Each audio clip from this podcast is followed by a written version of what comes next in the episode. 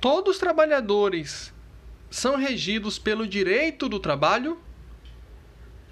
Analisando as relações dos trabalhadores em geral, sobretudo com a administração pública, a resposta só pode ser negativa. Há de ser diferenciada a expressão relação de trabalho da expressão relação de emprego.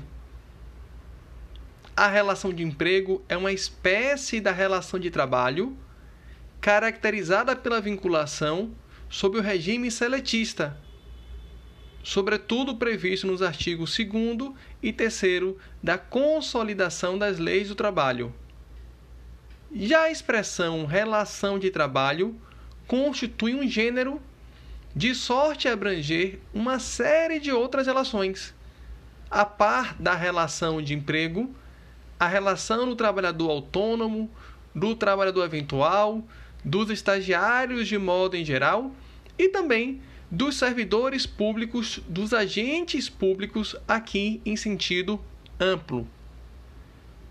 A divisão de agentes públicos aqui aquelas pessoas físicas que prestam algum tipo de serviço junto à administração pública pode ser de forma bastante sintética analisada da seguinte forma: o servidor público ele pode ser um servidor público seletista vinculado à administração pública direta e indireta de direito público. Seu regime Nesse caso específico, é sim o contratual, o trabalhista, o vinculado pela CLT? É possível que o servidor público também seja estatutário, de modo que a relação travada com a administração pública, direta e indireta, direito público, é regida pelo direito administrativo? É possível ainda que haja um servidor público temporário contratado por tempo determinado para atender a necessidade temporária de excepcional interesse público, cujo regime é misto, é um regime especial de direito administrativo, o chamado REDA.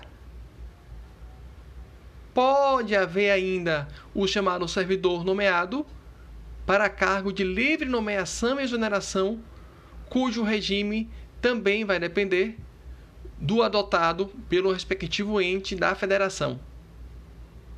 Além disso, é importante lembrar a categoria dos empregados públicos, aqui denominados aqueles que possuem um vínculo de emprego junto à administração pública indireta com pessoas jurídicas de direito com personalidade jurídica de direito privado, como são as empresas públicas e as sociedades de economia mista. Por isso, por haver uma grande diversidade das relações trabalhistas em sentido amplo, não é possível afirmar que todo trabalhador é regido pelo direito do trabalho.